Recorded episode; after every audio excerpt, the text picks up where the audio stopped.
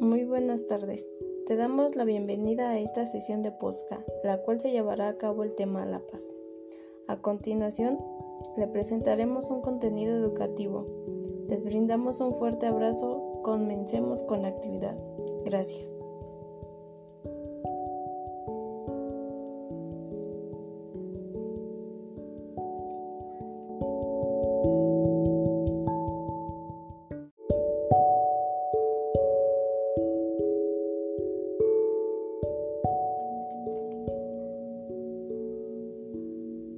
El objetivo de esta presentación es demostrar lo más relevante para el desarrollo de la actividad paz.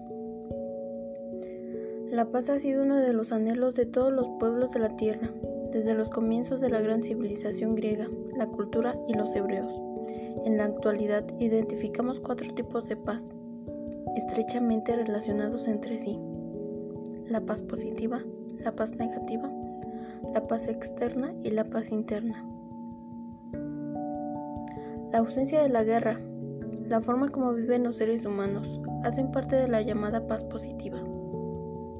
La ausencia de todo tipo de violencia, sin dejar a un lado el reconocimiento que existen conflictos que por lógica o desafortunada cultura siempre ha prevalecido o mantenido. La paz negativa es aquella que se refiere a la ausencia de conflicto, pero especialmente a la ausencia de guerra este concepto le concierne al Estado, ya que le permite mantener la unidad, el orden y defensa frente al exterior. La ausencia de todo conflicto en nosotros, mantener un estado de armonía, serenidad y de tranquilidad.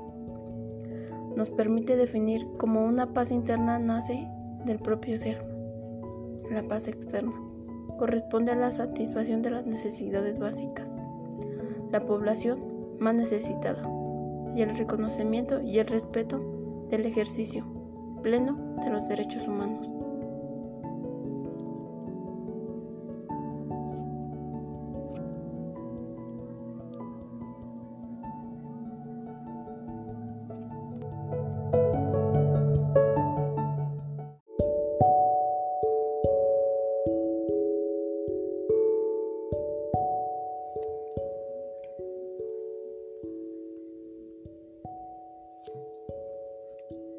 Paz tiene necesidad de sinceridad. En medio de tal confusión de espíritus, construir la paz con las obras de la paz es difícil si exige la restauración de la verdad.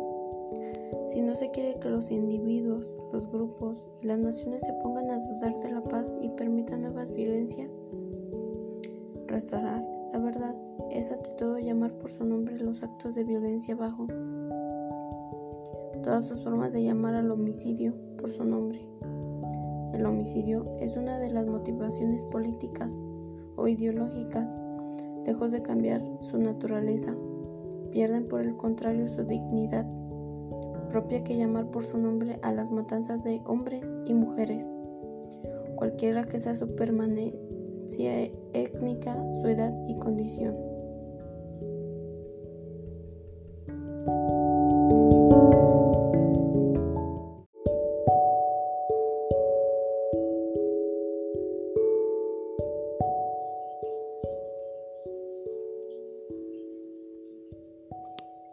Agradecemos la oportunidad de poder llegar hasta este punto, el cual esperemos que el contenido de este podcast desarrollado sea de gran ayuda para saber acerca de la paz, pero sobre todo para conocer la responsabilidad de cada uno de nosotros, de los seres humanos, de poder ser constructores de paz.